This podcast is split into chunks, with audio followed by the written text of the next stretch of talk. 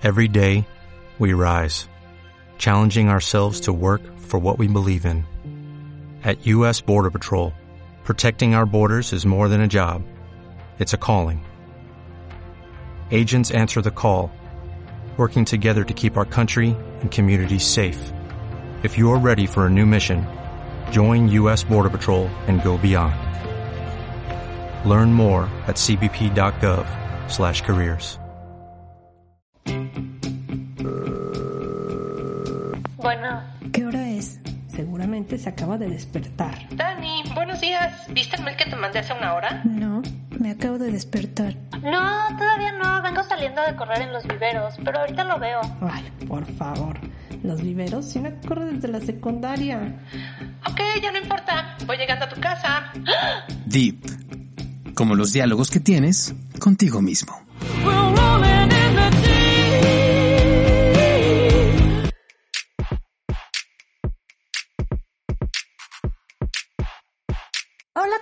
están amigos de Deep? Hoy por fin otro jueves en el que ya tenemos nuestro episodio número 8 y bueno, yo soy Dani y conmigo está mi queridísima Pris. ¿Cómo estás, Pris? Hola Dani, hola a todos, muy bien, muchas gracias. Qué bueno que nos sigan escuchando, ¿no? Este, los que apenas va a ser su primer programa, no se pierdan los, los que ya hemos eh, subido. La verdad están ahí de todo, para todos, y pues ahí para que se entretengan un rato. Y los que vendrán. Así es. Pues Oye, esto, estamos contentísimas porque ¿a quién tenemos, Pris? Por favor. Sí, no, no, no. Bueno, aquí importante porque el nombre es Dani, entonces para que no se confundan, pero ellas saben, no voy a referir a, a ellas y ellas van a saber, ¿no? De quién me estoy, a quién me estoy refiriendo. Estamos muy contentas porque a Dani la conocimos, no voy a decir detalles porque no, son, no es el motivo de este programa, pero en circunstancias particulares, ¿no? Adversas. Incluso adversas, así es, ¿no? Este, pero bueno, la verdad, eh, pues fue un gusto, fue una como buen momento en la vida y les voy a platicar quién es Dani, ¿no? Porque Dani puede, puede ser como cualquiera, pero no, Dani es una tea blogger, una blogger especialista en el en té. La verdad yo desconozco si hay muchas personas que se dedican a esto, pero a mí me encanta. La verdad, bueno, ya le pediremos sus datos para que los, lo apunten, la sigan. Está súper interesante, súper buena, ¿no? Este, además es muy buena persona, ¿no? Nota... Súper buena la cuenta que maneja Dani, porque se suena raro ahí. Sí, bueno, sí. No, y Dani también es, es buena persona, ¿no? buena en el sentido de buena persona, Dani. Ah, eh, exacto. Su, su cuenta de Instagram es Pétalos de Rosa, MX, ya nos dará los datos específicos, pero vamos a platicar del té. No se preocupen, esto no es una reunión de viejitas tomando té en la tarde. Esto es algo divertido, es algo ameno. Dani haciendo caras de mmm, segura. Pero bueno, Dani, bienvenida. ¡Bravo, Dani! Pues muchas gracias por tenerme aquí. Para mí es un placer porque soy súper fan de, de este podcast. Entonces estoy súper realizada de estar aquí. Ay, gracias, Dani. Tú sabes que te queremos desde que te conocimos. es que, mire, cuando uno se conoce en condiciones adversas, estrecha lazos, déjenme decirles. Estos lazos van más allá de la relación por la que nos conocimos. Así es.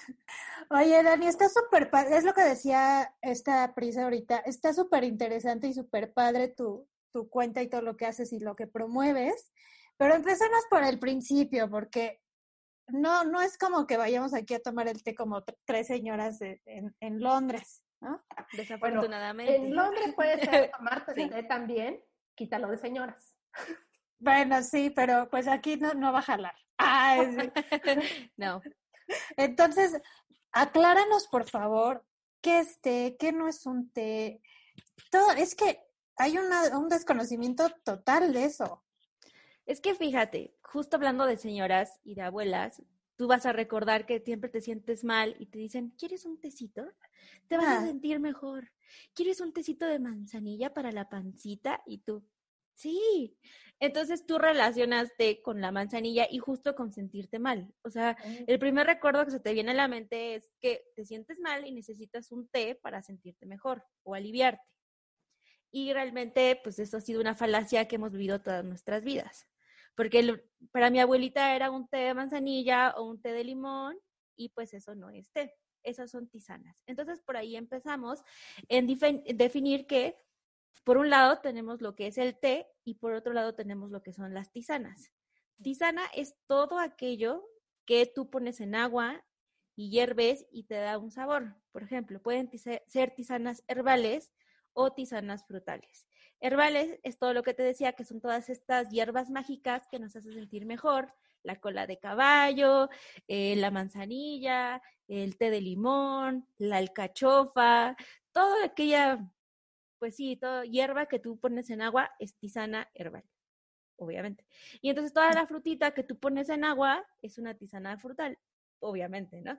Entonces aquí ya vemos que hay una separación ¿Y la canela? inicial. La canela es una tisana igual, es un ingrediente que forma parte de, pues, de todo esto, y yo diría que es herbal. Y la canela es buenísima para muchas cosas, tómenla. Ok, ya, ya- además adelante vamos a Hay un mito, ajá, hay un mito Ah. que queremos que nos despejes más adelante. Y, y aquí, en- bueno, una vez que ya definimos que, que son tisanas, entonces tú te pones a pensar, entonces, ¿qué es un té? Si todo lo que me acabas de decir yo lo conocía como té. Y entonces descubrimos que hay una planta, hay un árbol del té. Así se llama. es, sí, es el árbol del té, es la Ok. Camellia sinensis. Y este arbolito es justo lo que es té. Las hojas de este arbolito es lo que nosotros conocemos como té. Mm, O sea, todo lo demás que no venga de este árbol no es té. ¿Y qué viene de ese árbol? Ah, este árbol te da seis tipos de tés, dependiendo el proceso de facturación de las hojas, el tipo de té que te va a dar. Entonces, eh, bueno, tenemos el té blanco, el té verde, el té amarillo, el té oolong, que puede ser el té azul, el té negro y el dark tea, que nosotros conocemos como té rojo. Todos estos tipos de tés provienen de la misma planta, pero las hojas son manufacturadas de manera distinta. Tienen diferentes procesos. Entonces, estos procesos son los que les dan al tipo de té, pues, el color y ciertas características gustativas y, pues, los hace únicos y especiales. Esta manufactura que se le da, este tratamiento que se le da a las hojas que vienen del mismo arbusto, que es la Camellia sinensis. Ok, wow. O sea, he vivido engañada toda mi vida. Sí, Como todos, muchos. Sí. todos, La mayoría, la mayoría. yo claro. Oye, entonces sí. estos de sobrecito, obviamente, es tisana. Ya vemos. No, es que, es que fíjate, esto es Ah. súper importante. Ok, ok. Eh, el té se descubre, bueno, a lo mejor más adelante entramos en leyendas y este tipo de cuestiones, pero el té se descubre por las hojas de té. Y entonces, eh, lo que conocemos ahora como té son estas manufacturas que se dan de las hojas, pero lo que tú dices de los sobrecitos, nosotros lo conocemos como polvo de té. Y este polvo de té es lo que sobra de las, de las cosechas buenas del té. Es como la basurita, lo que se queda en los canastos. Entonces, por eso es súper barato. Por eso encuentras tés bien baratos en el súper, porque realmente, como tal, no es el té, no es la hoja, sino es como el residuo, lo que queda. Y, Ah, y entonces esto es el polvo de té que consumimos pues, del diario, ¿no?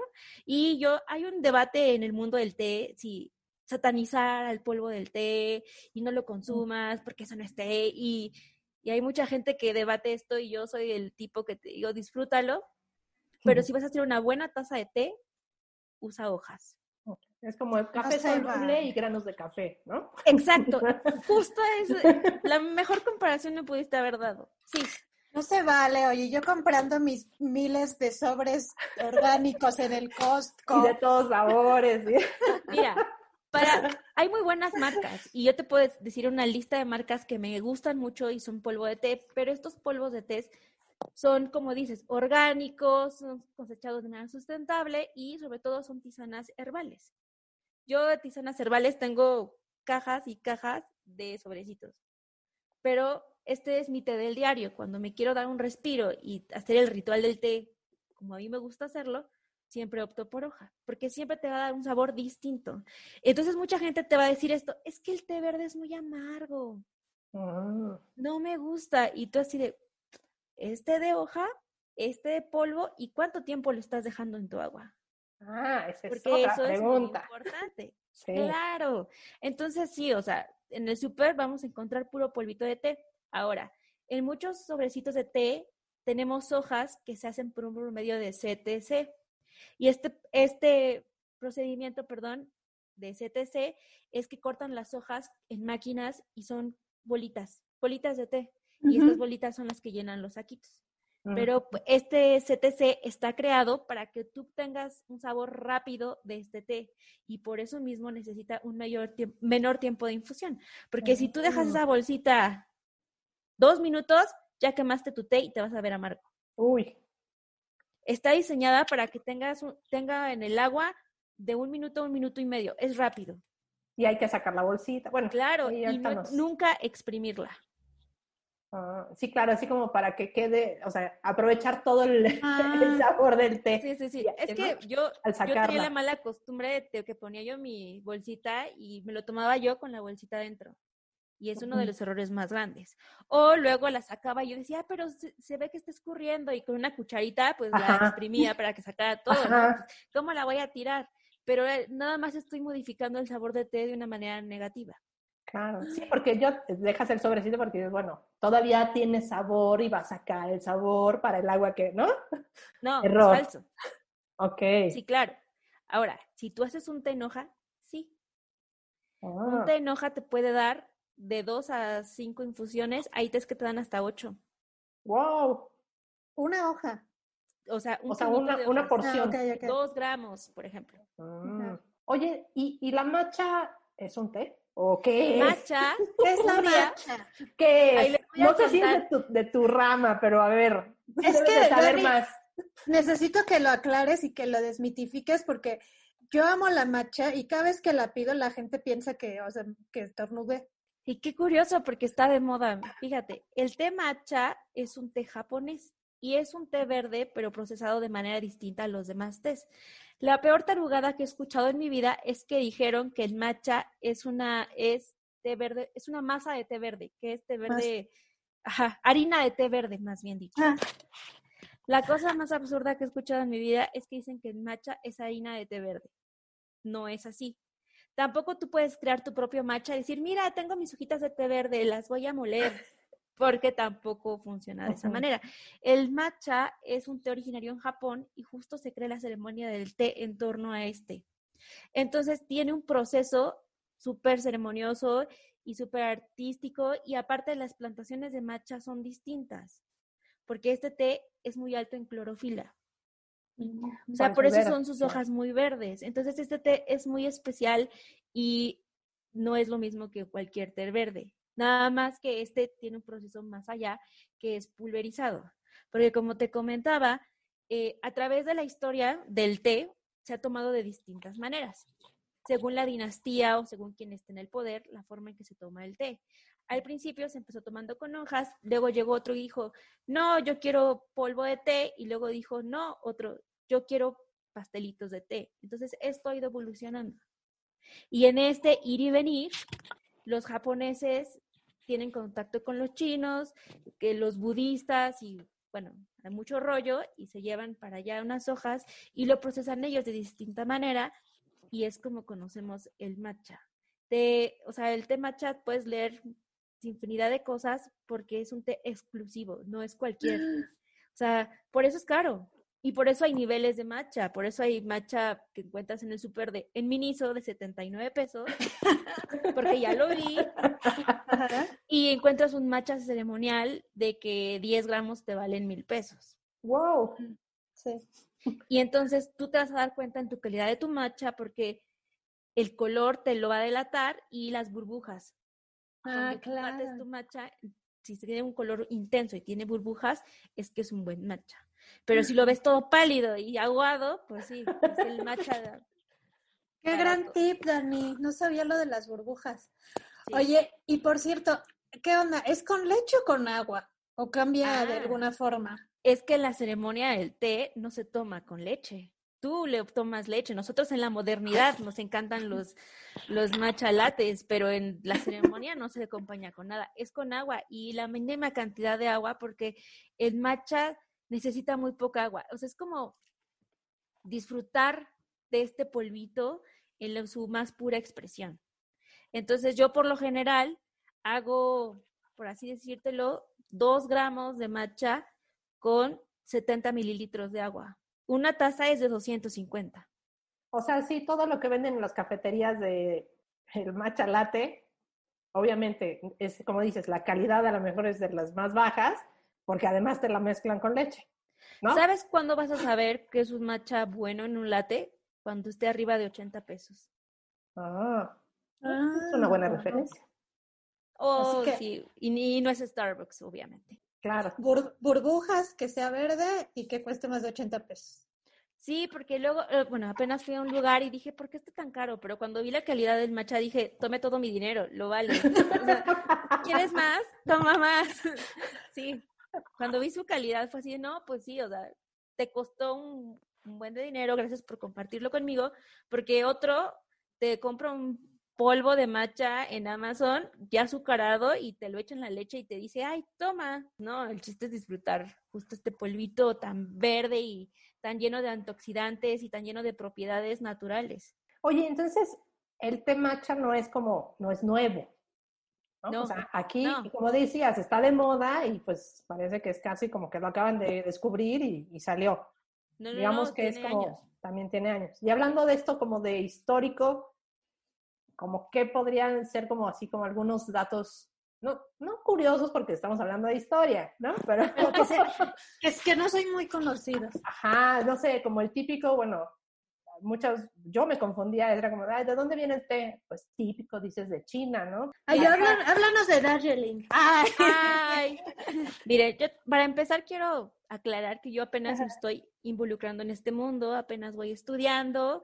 Este, no Bueno, soy- apenas es un decir. ajá, Dani, Creo por que Dios. tienes bastante tiempo. Lo que Bueno. pasa es que eh, constantemente estás buscando nuevas cosas, porque cualquiera que pensaría que dices recientemente es como de ay, hace un mes o, o Bueno, no, apenas pero en la un año. pandemia. No. Ya, No. ya, ya está como Zanetti, que, tiene, que apenas va empezando su carrera y lleva 15 años. Sí, no, no. O sea, no, Bueno. yo creo que hay que reconocer que. Sí, Dani, no, no seas modesta. no Bueno, es que en este mundo del té hay muchos expertos y cuando uno comete errores, pues te satanizan y te dicen, Ah, "Ah", entonces hay que aclarar que pues no soy la Ah, no llegas al- todavía- al nivel gurú.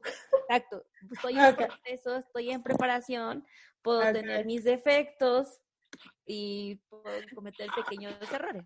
Ok, sí. Ok. Esa era la premisa eso sí. solamente. Sí, sí. Porque no me sé de memoria fechas, no me sé de memoria nombres, o sea, no- o sea, todavía hay que trabajar en estos aspectos. Y justo por eso, porque ahorita les quiero contar que el té se descubrió en el año 2337 antes de Cristo. Y entonces el que lo descubrió fue Sheng Nog. Este señor estaba tomaba su agua hervida y entonces un día dejó su agüita hervida, estaba contemplando a su alrededor y en eso le cayeron unas hojas del té- árbol del té a su agua. Y él, a la hora que voltea, agarra su jarra, toma y dice, oh, ¿qué es esto? Y es cuando se da cuenta que estas hojas tienen sabor. Y desde este momento empieza la costumbre de agarrar las hojas de este arbolito, ponerlas en agua caliente y disfrutar de esta bebida. Oh, Esta es la leyenda más importante que tenemos del té. En segundo lugar, tenemos la leyenda de Bodhidharma. Esta leyenda de Bodhidharma dice que este era un monje que se dedicaba a meditar y un día meditó por nueve años, pero en una de estas meditaciones él se quedó dormido. Y entonces para ellos era algo terrible quedarse dormido en una meditación. Entonces él de enojo y de coraje se arrancó los párpados y los aventó a un riachuelo y ahí es donde nacen las hojas del té. Entonces, estas dos leyendas son las que construyen todo este, toda esta mitología que gira alrededor del té. Y son muy importantes justo por eso. Porque son las bases, bueno, míticas de todo esto que conocemos. o sea, y es lo que te hace emocionarte, ¿no? Ya después de esto, podríamos decir que la, la dinastía Tang pues fue crucial para que el té se desarrollara. Y en esta dinastía fue cuando Lu Yu crea el primer tratado de té.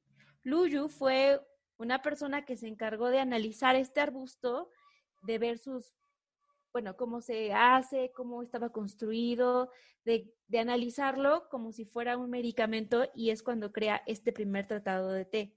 Y eso es muy, muy importante. Lu Yu es un personaje que sin él no conoceríamos actualmente todo lo que sabemos del té, porque fue de los primeros en analizarlo, las propiedades de las hojas, los métodos curativos, y entonces debemos mucho a Lu Yu.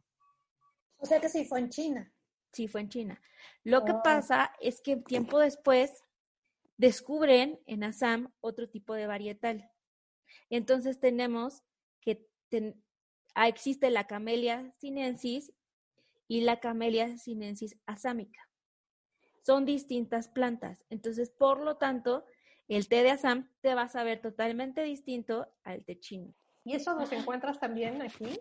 Bueno, Sí, en claro, México, hablando Por de supuesto. Ok. Ve- tenemos muchas cosas muy lindas que no nos hemos dado cuenta y la verdad, grandes tiendas de tés mexicanas. Ahorita nos vas a hablar más de eso, Sí, Dani. claro.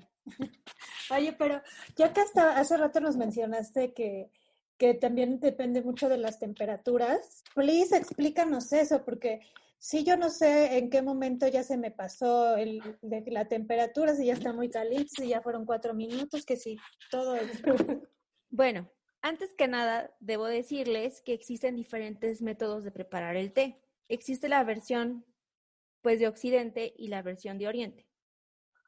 Eh, los chinos van a preparar el té de manera muy distinta porque ellos van a usar grandes cantidades de té y agua muy, muy caliente. Y ellos van a usar este método que conocemos como el Gong Fu Cha, que es la ceremonia ch- china para el té. Y es por eso que algunas veces me ven bañando a mi mascota del té y me ven haciendo, quemándome más que nada porque todavía apenas estoy aprendiendo a usar el Gaiwan. Pero ellos usan mucha cantidad de té y agua muy, muy caliente. Y por otro lado tenemos el método occidental, que es el que yo uso del diario, y usamos poca cantidad de té y mucha cantidad de agua. Y la temperatura es variable según el tipo de té. Porque los chinos usan mucho té, poca agua y muy poco tiempo de infusión. Cuando haces el Gong Cha, infusionas 30 segundos, 40 Uy. segundos, no pasas del minuto. Y nosotros aquí dejamos más de un minuto infusionar nuestros tés. No, pues para que amarre, ¿no? Hasta cinco minutos. ay. Claro, Para que tenga sabor. pues sí. El de dormir para dormir bien. ¿no? Si me duele mucho el estómago, pues para que, ¿no? claro. Bueno, pero es la tisana, claro. Herbal. Herbal, exacto. Pues sí, eh, para empezar tenemos el té blanco y voy a contar un poquito de este té. Este té son los brotes de la planta. Este es el más delicado de todos, los tés. No es el que lleva menor tiempo de infusión, pero porque sí lleva un grado de oxidación, pero es el té que antes tomaba la realeza, o sea, es un té de reyes. Entonces, este té blanco es muy especial y existen dos varietales, que es el Silver Needles y el Pai Mutan. Pero entonces, para que tú puedas disfrutar de una buena taza de té blanco en el mo- modo, pues aquí occidental, necesitas usar una temperatura de 80 grados centígrados y dejarlo infusionar 3 minutos. Esto de los grados, ¿cómo sé? O sea, realmente o necesito un termómetro para medir la temperatura de mi agua. Mira, Sí. yo O- sí o- uso o mi de ver. Ah, ok, Llegará un punto en que yo vea el agua y diga, ya, ok. llegará ese día. Por el momento, tengo una tetera ya con las temperaturas incluidas por el Ah, té. ok, ok, ok. Y si no uso mi termómetro. Y tengo mi termómetro, sí. Es mi herramienta del diario. Sí, claro, porque es como en 80, pues yo medio veo entonces es antes de que hierva, pero no. Y eso es, un- eso es muy, muy importante. Nunca, nunca deben hervir el, el agua del té, porque lo estás quemando. Te digo que si un té blanco necesita una temperatura de 80 grados, y le pones a hervir y son 100 grados, le estás poniendo 20 grados de más. Me voy a regresar un pasito, porque entonces es, yo soy cero, o sea, cero conocimiento del té. Tengo mi ollita de agua. Le pongo, ya conseguí mi té blanco. Pongo el té blanco con el agua o pongo primero el agua que llegue a 80 o a la, la temperatura que dices y luego ya le pongo la hojita, ya le apago y le pongo la hojita. Así es. Entonces tiene que ser agua ya o del filtro o de... Es que ese es otro problema, porque para que tú tengas un té bueno necesitas tener las variables exactas de tu agua.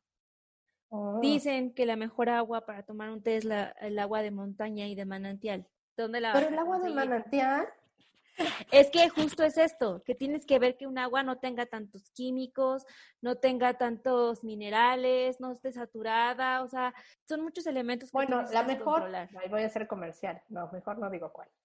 Santa María, Sí. O, Sí. o la del filtro, la del níquel, ¿no? níquel, perfecto, Ah, sí, claro. Bien. tips ahí, Anotadísimo, Dani. sí. Por cierto, si alguien vende níquel y me quiere patrocinar, yo con gusto acepto un filtro. Podemos hacer una colaboración. Bueno, eso Sí, fue sí. con el té blanco. Sí, luego tenemos el té verde y este justo es el té verde que no lleva oxidación. Este té verde no lleva oxidación. Entonces, el té verde es el que menor tiempo tiene que estar en agua caliente. Este necesita una de temperatura de 75 grados y lo tienes que dejar 2 minutos 30 segundos. Exacto, o sea, con cronómetro y todo. O sea, con mi termómetro y cronómetro. Sí, claro. Bueno, son como recetas de cocina también, ¿no? O sea, para que te queden las cosas así como, como tienen. Yo Exacto. vi un chef que dice, no cambies un ingrediente, no cambies los tiempos, nada, hasta que te quede. Ya una vez que te quede, experimenta lo que quieras. Justo, justo es lo mismo que pasa con el té. Igual y no te gusta y le echas más té y sabe más cargado y a ti te gusta así. Estas son medidas, pues, pues que mm, me dieron en- en la escuela y que, se- ajá, que ellos ya los probaron Ah, y que les funciona. Y a mí también me ha funcionado personalmente.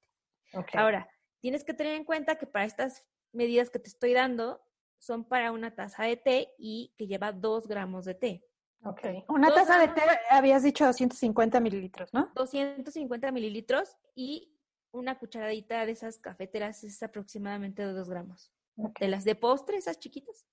Exacto, iba a decir como de, porque aquí también las cucharitas chiquitas cafeteras yo he visto como mucha variedad, Bebés. pero de las que, exacto.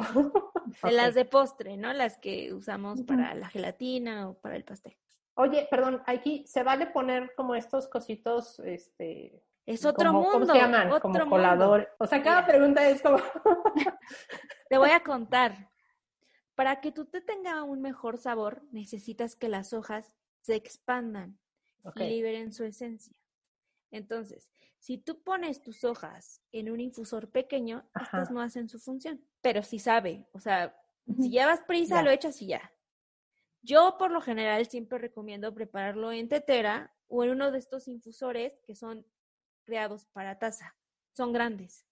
Entonces ahí sí puedes echar tus hojas y dejar que las hojas respiren y se abran, porque justo es esto la magia del té, que tú ves una hoja que es una cosa chiquitita y de repente le echas agua y crece hasta el triple de su tamaño, dependiendo del té y de, y de diferentes variables. Pero justo es esto, ver la magia de las hojas despertar, porque el té es un ritual que va más allá de una bebida que me sabe rico. Es una conexión con los cuatro elementos, porque necesitas los cuatro elementos para crear la taza de té perfecta. Eso no sabía, eso no sabía, no tenía idea.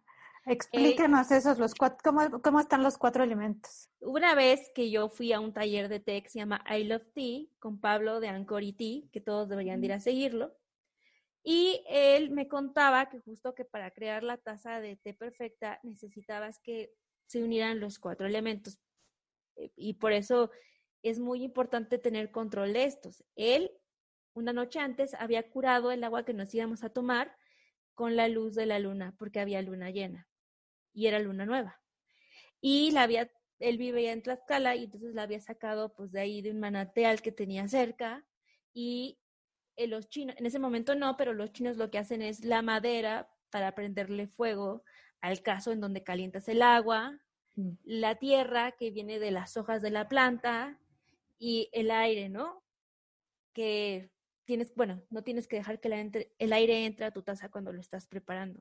O sea, cuando ustedes preparen su té en su casita, póngale un plato encima, Sí. tápenlo, y ya después se lo quita. En, lo- en los tiempos que nos estás indicando, ¿no? O sea, estos tres minutos tapado para que... Así es. Porque te digo que lo dejas ahí, no sé cómo explicarlo, pero se tiene como que concentrar la temperatura en ese recipiente que tienes para que la hoja suelte todo- toda su magia y toda su belleza.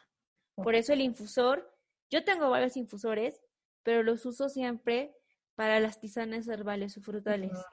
Ok. Ah, nunca los uso, más que el de taza, porque sé que ahí sí pueden abrir de mejor manera las hojas. Claro. Daniel Roibos, ¿qué es? ¿Es este o es Oh. tisana? Uh, de otro apartado, pero bueno, adelantemos. El rooibos es una tisana. El rooibos es un arbusto de Sudáfrica y no es té, obviamente, porque no es de la Camellia sinensis. Y el rooibos es muy bueno para el insomnio. En la- te lo tomas en la noche y duermes súper bien. Yo lo tomo todas las noches. y sabes algo, el rooibos es una cosa deliciosa. Es un arbusto dulce. No sé si ya lo probaron. Ahí Sí. en Boicot Café hay uno No. muy bueno. Ajá. Y ahí justo fue la primera vez que lo probé y contigo, Pris. Ah, En dato. ajá. Curioso. En una- Pero sí, o sea, el rooibos es, es un arbolito que tiene hojitas muy finitas y sabe riquísimo. Y hay tres tipos de rooibos. O sea, está el rooibos, el honeybush y el rooibos verde. Ah, Y a mí lo particular, el que más me gusta es el honeybush porque tiene notas fru- frutales desde mi perspectiva. Entonces es como que el más dulcecito y el más afrutado y a mí eso me gusta mucho. Entonces me encanta el honeybush. Entonces les digo, tómenlo antes de dormir, ayuda para la digestión. Dicen que también ayuda para los problemas de azúcar en la sangre. Y pues como postre es excelente porque te quita las ganas de seguir comiendo dulce. Ay, no, es Ah. maravilloso eso. No sé si eso es bueno o malo. Sí, a mí en lo personal, después de comer siempre quiero como chocolate o algo así, entonces Sí. prefiero tomarme un té o un rooibos o algo que, que me quite esas ansias. Lo voy a probar, Dani, pero si no me funciona, te voy a reclamar. No, no es cierto. Oye, A esos reclamos no los acepto. Digo, todos los cuerpos funcionan distintos, pero en esta casa que estoy ahorita con mis papás, antes de dormir hago una jarra y todos duermen felices. Dani, pero ya te, ya, ya te desviamos muchísimo, pero estábamos en las temperaturas. Sí, de hecho ya les había dicho la del té verde, que es la que necesita menor tiempo. Son 75 grados y de 2 minutos a 30 segundos. Ok. Ok. Luego tenemos el té oolong, que es el té azul, entre comillas, porque no es azul, pero se le denomina así. Y el té oolong es algo fabuloso. Si no tienen oolong, si, si no conocen el oolong, terminando esta llamada, corran a comprarlo. Eh, el té oolong necesita en promedio 80 grados centígrados y 4 minutos. El problema del oolong, por así decirlo, es que existen varios tipos. Eh, Tenemos el oolong de baja oxidación y el oolong de alta oxidación.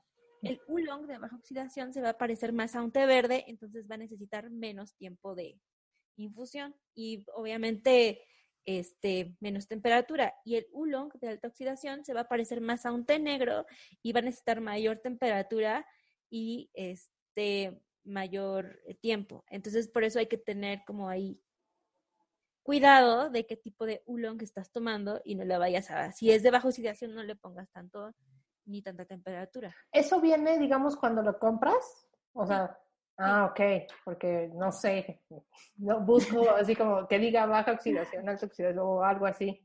Por lo general sí viene y tú te vas a dar cuenta por el tipo de hoja. Bueno, Ok, el tipo de hoja de baja oxidación es más verde ah, bien. y el otro es más oscuro.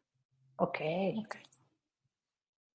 Entonces ¿Qué? sí hay que tener cuidado, pero, pero justo esto, creo que de todos los tés, el oolong es mi favorito porque se expresa de distintas maneras.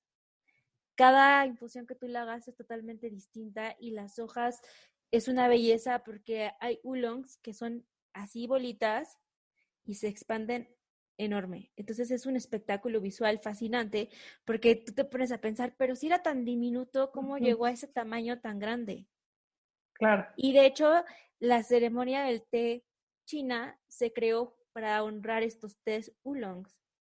Ah, Como para ver cómo se va desenvolviendo, por así decirlo. Sí, porque para ellos el oolong eran dragones negros. Y si tú ves un oolong, parece un dragoncito. Ojalá tuviera ahorita para mostrarles, pero sí, es un, de verdad un espectáculo visual impresionante, como una cosita así, como el dragón justo, ves que tienen colas largas, Ajá. Se convierte en eso, o sea, va, va en el aire, o sea, algo hermoso. Ay, guau. Y siento que este es como de los menos conocidos, ¿no? O comerciales. Es que, eh, pues es caro y Mm. hasta apenas este año he visto oolongs en el súper, pero no lo hagan. O sea, si van a probar el oolong, que sea bien, porque realmente no se van a arrepentir. Porque cada, cada infusión que le den y cada vez que lo prueben, va a ser algo distinto. Apuntado. Y luego del oolong tenemos el té negro, que el té negro, pues es, todos lo conocemos, es el que Ujú. necesita 95 grados centígrados y 4 minutos. Ahora, les voy a ser sincera, aquí en Puebla nunca he podido llegar a los 95 grados, aquí empieza a hervir el agua mucho antes. Ah. Entonces ahí, cuando veo que ya va a hervir, le apago y lo vacío, porque nunca le he podido llegar al, a la temperatura. Tampoco en Ciudad de Por la, México. por la altura. Sí. También el, el negro es muy rico. Y fíjate que yo tengo una historia trágica con los negros, porque a mí no me gustan mucho los negros. O sea, las veces que he catado negros, eh, me he sentido a veces hasta mal. ¿Cómo crees? Porque Ah, muchas veces he catado negros ortodoxos, que son la hoja entera, y negros CTC. Entonces el CTC, como les decía, que son estas hojitas miniaturas creadas para estos saquitos de té, es muy fuerte. Al dejarlo al mismo tiempo que los otros, para poder hacer una cata correcta, el sabor es súper intenso, súper amargo, y a mí, no sé qué me provocan físicamente, que luego estoy así, hasta mareada, así, ay, se me pasó el CTC, ¿no? O sea, se me pasa el CTC. sí. Es, no sé, recomendable o no ponerle miel, azúcar o algo al té o tomarlo. O sea, sí se vale. Mira, tú O- toma o- el té como a ti te guste. Ok. Yo siempre lo he dicho. A mí en lo personal, se me hace que agregarle un sabor extra le quita el sabor característico al té. Pero si a ti te gusta tomarlo con limón, miel y leche, adelante. Es de gustos, ¿no? Ok. A mí en lo personal no me gusta, me lo tomo sin nada porque así puedo disfrutar justo de las notas características de cada té, porque no te vas a ver lo mismo un té blanco que un té negro y justo no te vas a ver lo mismo un té negro de China que de Assam o de Ah. Kenia o de. Argentina. Y esto no lo vas a saber si no lo pruebas solo. Ya pero si a ti te gusta, adelante. Tú tómalo como a ti te guste. Por ejemplo, el i- English breakfast lo toman con limón o con leche y a la gente le encanta y se vale. Ok, ok. Y ya por último, bueno, tenemos el puer. Y ahorita le voy a contar algo a Dani que le va a encantar. Este puer necesita igual 95 grados centígrados y 4 minutos. El puer es algo característico porque es el único té que es fermentado. Este té, entre más tiempo esté metido en, pues en las, no sé cómo se llaman, pero entre más tiempo pase en donde está guardado, más tiempo, bueno, vas a ver mejor y vas a ver más rico. Es como los vinos. Ándale, justo esto, pero este té es el único que pasa un todos los tés, a excepción del verde, tienen un proceso de oxidación de las hojas. Entonces, este té puer es el único que lleva fermentación. Mm. Y el puer, desde que yo lo tomo, que eso tiene 60 días, porque me apenas ha cambiado la vida. ¿Por qué, Dani? porque el puer es mágico, al igual que todos los tés. Mira, les voy a ser sincera. A mí no me gusta tomar té porque me va a traer beneficios a la salud, que sí trae beneficios a la salud, pero yo lo hago de una manera más espiritual, porque es el momento en que me relajo del día, después de que hago muchas cosas laborales, y me doy un tiempo para concentrarme en preparar la taza de té correcta. Entonces, para mí es algo más de mí misma, un espacio para reflexionar, un espacio para tranquilizarme y para compartirlo con la gente que pues me sigue en Instagram. Y no me gusta pensar de que lo voy a tomar porque me hace bajar de peso o lo voy a tomar porque no me gusta pensar justo los beneficios que me va a traer, que sí trae, pero me gusta más sentir un abrazo o un apapacho al corazón, que en muchos momentos lo necesito. Ah, Ah, lo hace cada, tres horas, pero nada. Justo esto, el puer es un té que a mí me intriga demasiado. La primera vez que yo probé un puer dije, sabe a ladrillo. Y yo así, y nunca he comido un ladrillo. Exacto, exacto. Y me sabía justo arcilla. me- o sea, yo lo, to- lo- en mis papilas gustativas yo decía, pero es que me estoy comiendo el ladrillo, el, el adobe, ¿qué, ¿qué pasa? Pero ya después dije, qué fabuloso. Este, este sabor nunca lo he probado en nada y me fascinó. Y ya después de esto, un amigo me dijo así como, oye, es que tú tómatelo después de, en, la- en ayunas, me dijo, tómatelo en ayunas porque te va a ayudar justo al sistema digestivo. Bueno, oye, pero, o sea, que nada más tomándolo en ayunas.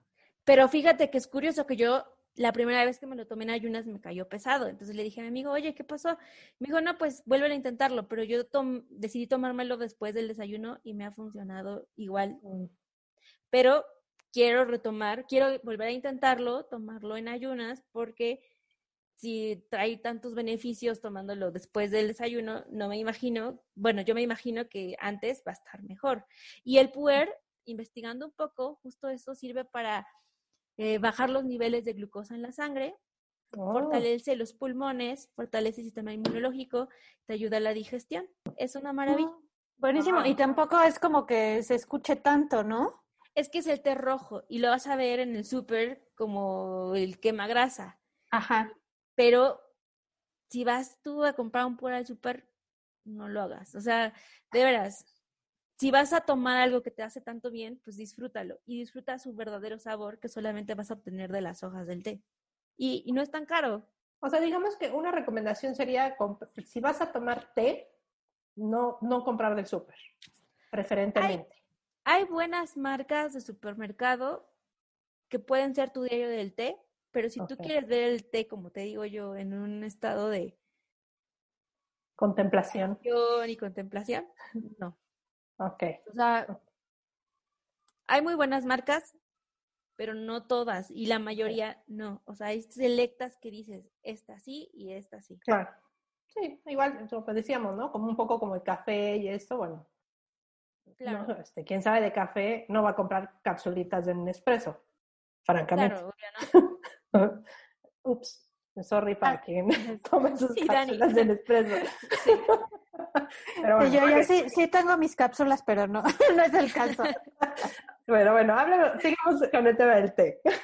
Oye, Dani, pero, pero yo siento, no sé si es porque, pues obviamente somos muy amigas tuyas y, y ya hemos salido contigo y todo eso, pero yo sí siento que de un tiempo para acá como que empezó a estar un poco más de moda el té.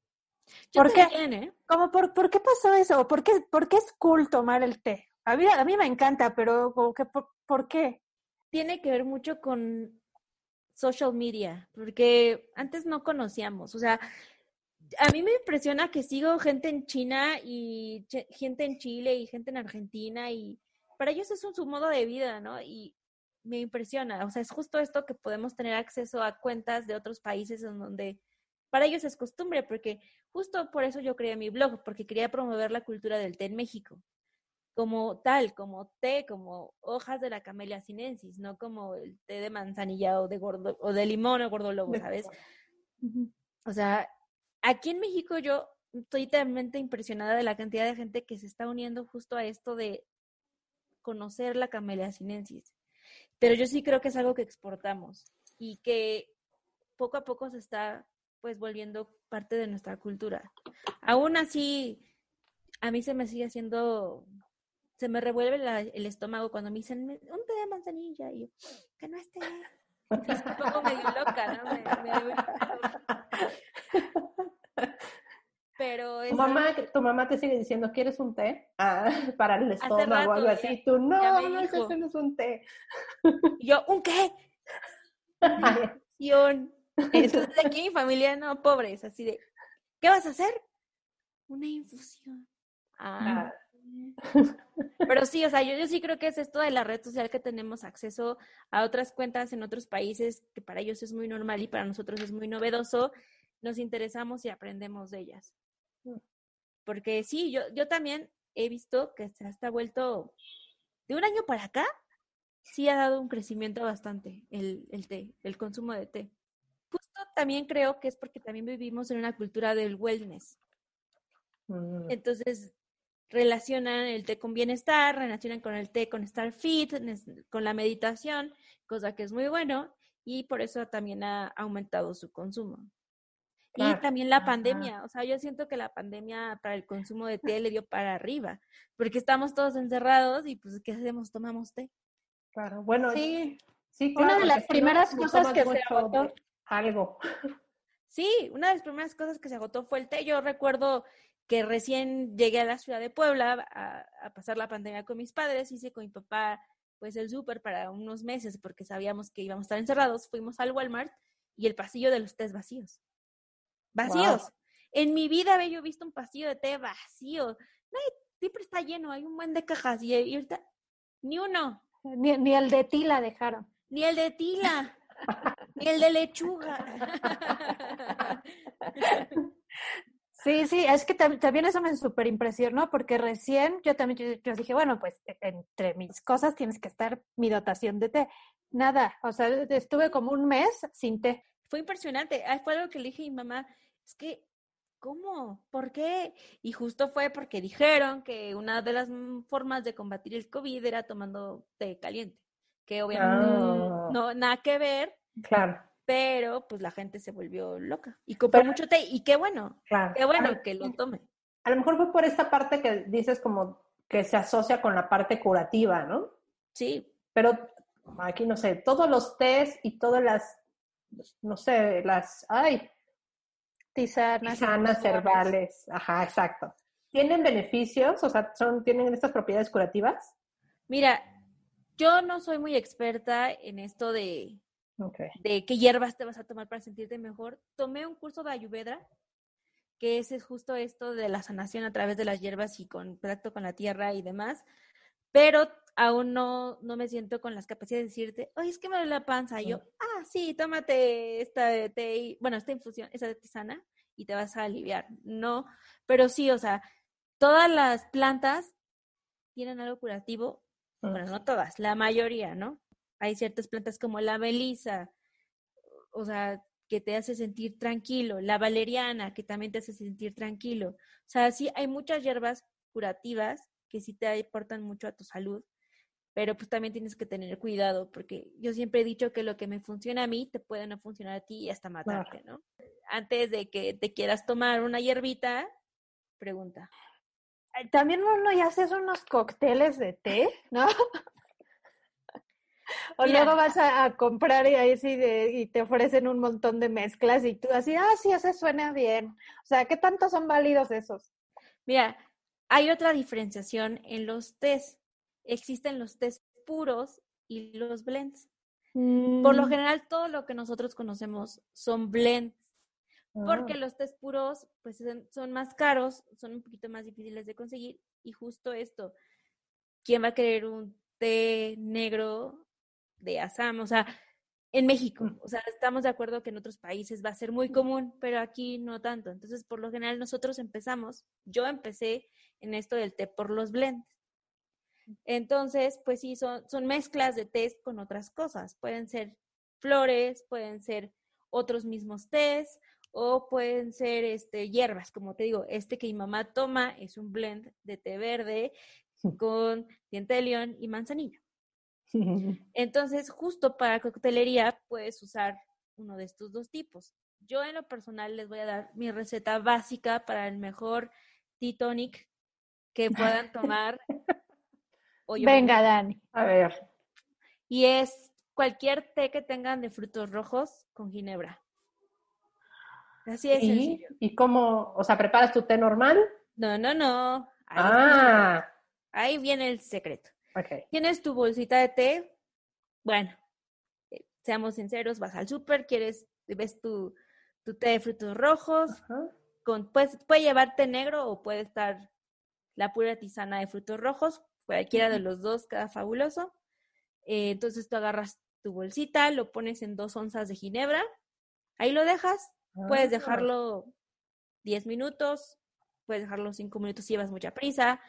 Yo me gusta que se, que se macere bien, que esté correcto. Y entonces, ya que está macerado, retiras tu bolsita, lo echas en un vaso y le vacías agua tónica, hielo y así de sencillo. Mm, Mm, Una joya. ahí está. Hay que probarlo. La bebida del fin de semana. Ahora, hay un té riquísimo y bueno, promoción. Hay una marca de té que se llama Ti Quinto. Es una de las mejores marcas de tés mexicanas.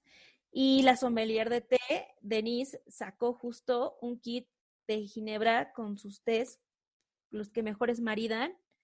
Y es un kit que no tiene ni idea de lo fabuloso que es. Todo el mundo debe comprarlo. Todo el mundo necesita uno de esos kits. Porque son tés diseñados por ella para que se, bueno, ya los tenía, pero seleccionó a los mejores tés que se llevan con ginebra y unas mezclas, uno de, té blanco con chocolate, otro tipo con bergamota, o sea, frutales, no, un- una variedad que tiene que Y aparte deben de oler también rico, ¿no? Sí, claro. Y, y aparte, ese set justo viene con la botella, con la copa, con todo lo que necesitas para preparar tu cóctel. O sea, ya nada más para que te pongas a hacer, el- a preparar. Sí, viene con el recetario, con todo. O sea, es algo extremadamente fabuloso porque gracias a ese kit yo conocí mezclas con ginebra que sé yo en mi vida. O sea, un Earl Grey con ginebra, que es un té negro con bergamota, dices, ¿really? Y una cosa espectacular. Espectacular. Que si estos cócteles, o sea, hay en el mundo, pues, o es una cosa como reciente. Es reciente desde que eh, se dio este boom de la mix- mixcolo- mixcología, que ves que ya hay lugares especialistas en gin and tonics, en coctelería con mezcal. Entonces, la, eh, la mezcla de ginebra y té era evidente porque es perfecta. Ok, aparte tú eres fan de la ginebra. Sí, pues Bueno, es un decir, estoy suponiendo cosas. Sí, me encanta. Me encanta la ginebra y siempre, no, pa- siempre le pones limón, ¿no? O le pones toronja o romero y pepino. Bueno, yo voy a hacer un experimento con vodka porque a mí me gusta el vodka y les cuento. Sí. No, probablemente sepa igual de bueno. Y también hay cócteles de tés negros con bourbon. Oye, Dani, ahorita que mencionaste que hay un, so- una sommelier que hizo esto y el maridaje, todo eso, explica, o sea, esto, esto también existe en el té, porque uno piensa que nada más en el restaurante para comida, vinos, etc. También existe en el té todos, eh, todos estos términos. De hecho, yo estoy estudiando ahorita para ser sommelier de té, que es básicamente, gracias, es justo esto de aprender las características de estos tés para ver cómo los puedes manejar justo en un restaurante o ver con qué eh, maridajes se llevan mejor, con qué platillos y no solo eso, sino también aprender a cocinar con estos ingredientes con té. O sea, ahorita en los primeros módulos que llevo aprendemos justo la historia, los procesos de cómo se hace la hoja, los tipos de tés. eh, eh, bueno, es que hay, hay mucha información alrededor de estos tés que son los primeros módulos, ¿no? Que es cómo se procesa la hoja, los varietales que te digo que son de China, de Assam, de Kenia, las regiones productivas, si son orgánicos, si son descafeinados, o sea, mil cosas. o sea, es un mundo. Es un universo. Es que Sí, El mundo es poco. es que te lo juro, Pris, o sea, es algo que me tiene impactada. Yo nunca pensé, nunca creí que iba yo a conocer tanto. Claro. Y aún así siento que me falta una carrera larguísima. Pero sí es algo sorprendente. Y justo es esto, esta, este, esta certificación como sommelier de té es justo eso, como dices, como lo de los vinos, aprender las características esenciales de cada uno y llevarlo pues a la vida diaria, ya sea en espacios como Pues- restaurantes, hoteles, en tu vida diaria, Claro. crear tu propia marca, ayudar a otras personas que justo quieren tomar té para sentirse mejor, decirles cuál, cuál les conviene, o sea, es, es infinito. Y uno de los módulos más adelante que he visto, he visto que los compañeros cocinan con té, o sea, es una de sus tareas, Está hacer recetas con té.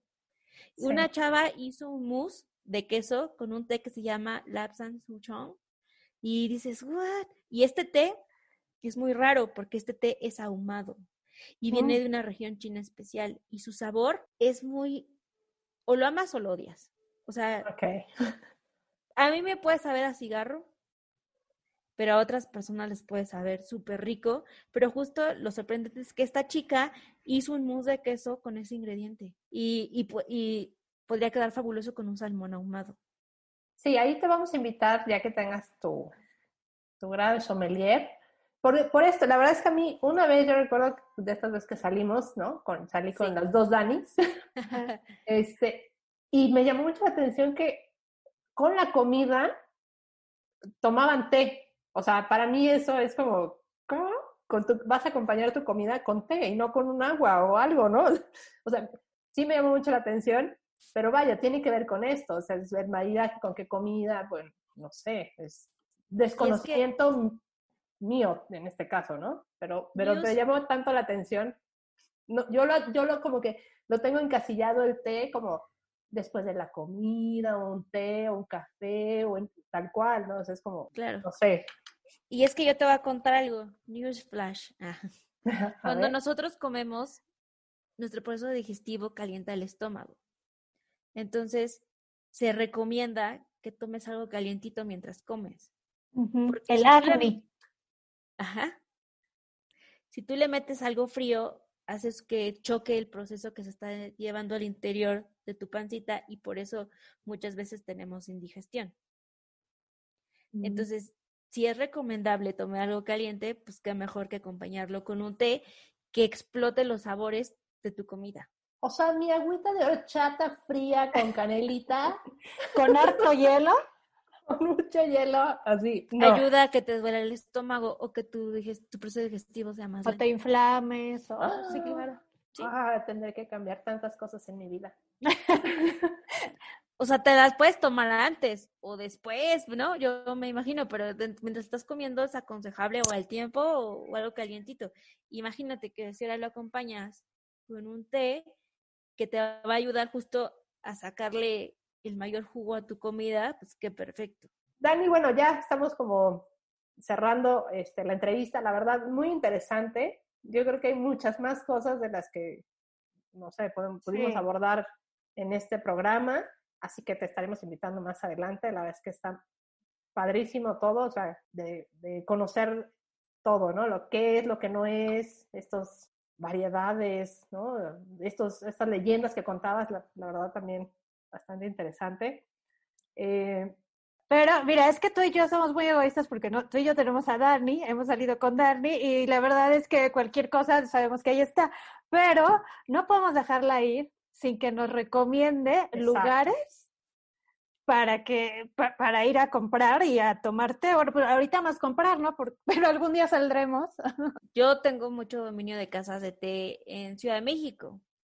Entonces te voy a decir mi top tres de casas favoritas de té, porque afortunadamente en Ciudad de México hay muchas. Entonces, en primer lugar está Casa Tacel, que está en la colonia Roma.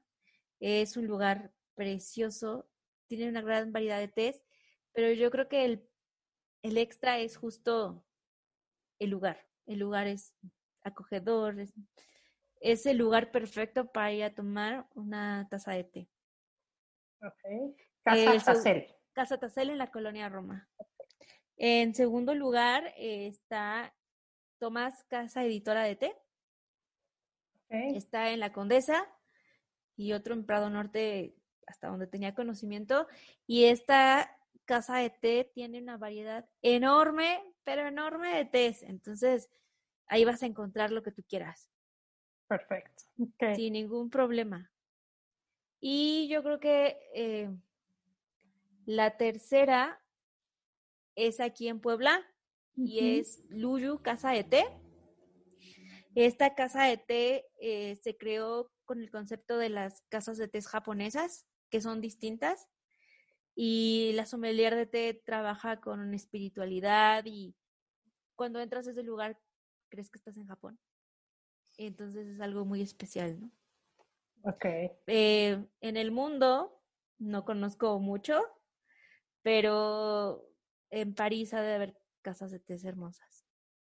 O en Inglaterra, en el Fortnums, en Mason, que es la casa de té más grande que tienen ellos, con Oh. postres y mermeladas y hasta champán de té. Claro. Yo, fíjate, por mi desconocimiento del té, no me tomé ningún té en Inglaterra. Sí, es cierto, estuviste viviendo allá y ni un té. Pero yo fui, yo fui la ganona porque, porque el único té que trajo, creo, me lo di a mí. Mira, Sí. qué ventajosa. Claro, porque eso sí, no podía venir sin el souvenir, ¿no? De té. Por y dije, ¿a quién se lo doy? Sí. muy bien. Dani, Yo toma apa- té. Sí, Claro, en ese momento creo que... No, sí te conocía. No, ¿a Dani? ¿A Dani? ¿Te conocía a Dani? A mí no. No, ¿verdad? Ah, No, dije, no. porque si no te hubiera traído también algún té. Sí, no, Dani O si todavía. acaso acabamos de cruzar Ajá, tal caminos. vez. Exacto. Estos tres lugares, digamos, entre los las recomendaciones de, de Dani para tomar té, para comprar también ahí té.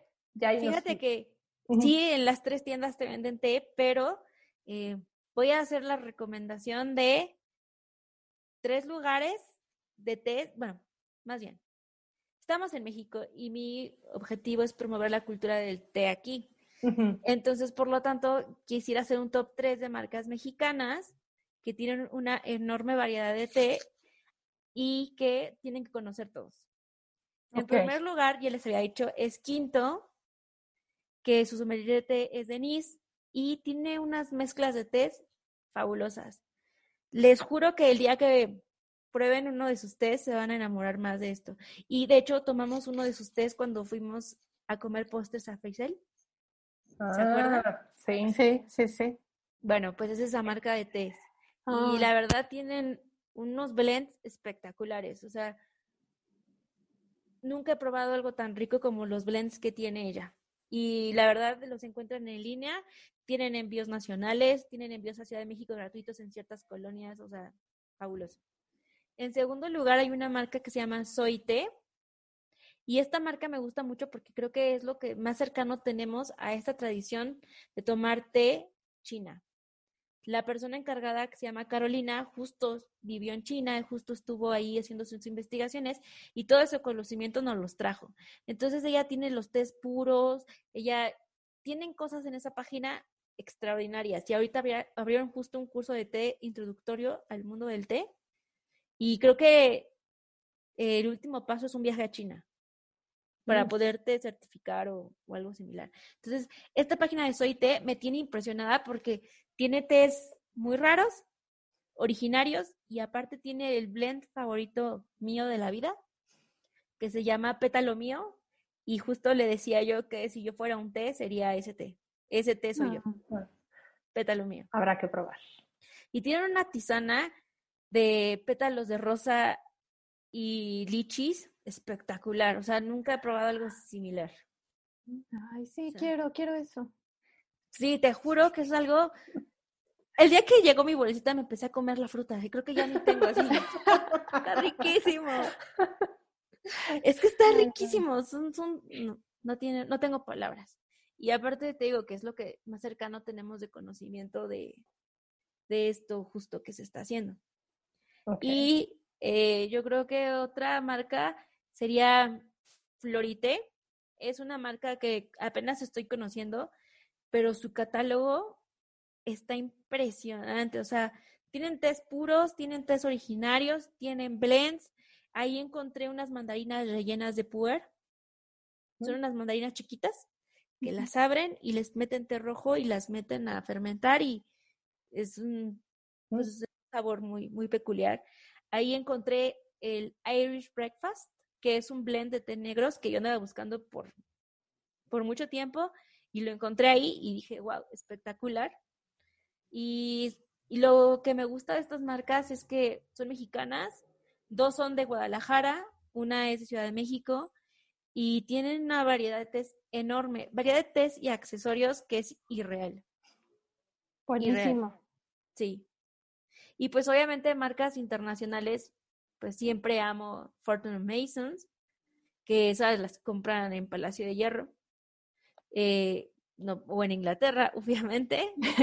Hay otra casa de té que es de Estados Unidos que se llama Harney and Sons. Eh, esta casa de té en Nueva York está divina y pueden encontrar algunos de sus productos en México en City Market. Y obviamente la, la francesa, la casa francesa de Manferré, perdón mi mal francés. Eh, esta, estos tés franceses igual los encuentran en Palacio de Hierro o en una página de internet que se llama Té con Té. Y está padrísimo porque en esta página de té justo te venden gramajes distintos a los que hay en las tiendas y más grandes, más grandes las presentaciones y a un mejor precio. Ay, buenísimo, Dani. Nos diste unos super tips porque de verdad que luego uno, o sea, tiene toda la intención, pero no tiene idea y entonces pues termina volviendo a comprar la cajita con sobres. sí. Sí, es que no sabes y dices, esto es más sencillo. Y, y todos estos lugares pues, te lo envían a tu casa justo ahorita que desafortunadamente no podemos salir. Este, esto te llega a tu casa y, y eres feliz tomando una tacita de té. Ay, qué rico, ya se me antojó. Dani, compártenos tus datos de contacto. Pues a mí me encuentran en Instagram como pétalos de rosa MX. Tengo un blog que es www.pétalosderosa.com.mx y pues en Twitter igual pétalos de rosa MX y en Facebook igual, todos pétalos de rosa MX. Y no, no vendo ¿por- joyería. ¿Por qué ese pétalos de rosa si es té? ¿Por el té que dices que eres tú? Eh, la verdad, la verdad, pensé en pétalos de rosa justo antes de adrentra- adentrarme de todo al té. Eh, yo entré a este mundo por una tarea de la universidad. En la maestría teníamos que hacer una página de internet de uno de nuestros hobbies y en ese entonces yo tenía la intención de poner un negocio de tazas. Entonces dije, si quiero vender tazas, ¿en qué vendes? ¿En qué tomas el, eh, qué tomas en una taza? Más bien fue mi pregunta. Y dijimos, no, pues café o té. Y yo dije, ay, pero el té es más rico, hay más variedades, ¿no? O sea, en ese entonces yo no sabía nada de este mundo. Y entonces, tirando una, bar- una, pues sí, tirando ideas de cómo llamarnos, porque lo hacía yo con una prima que me quería ayudar a hacer el diseño de los tés, entre las dos dijimos, ay, pues pétalos de rosa, porque los tés llevan pétalos de rosa.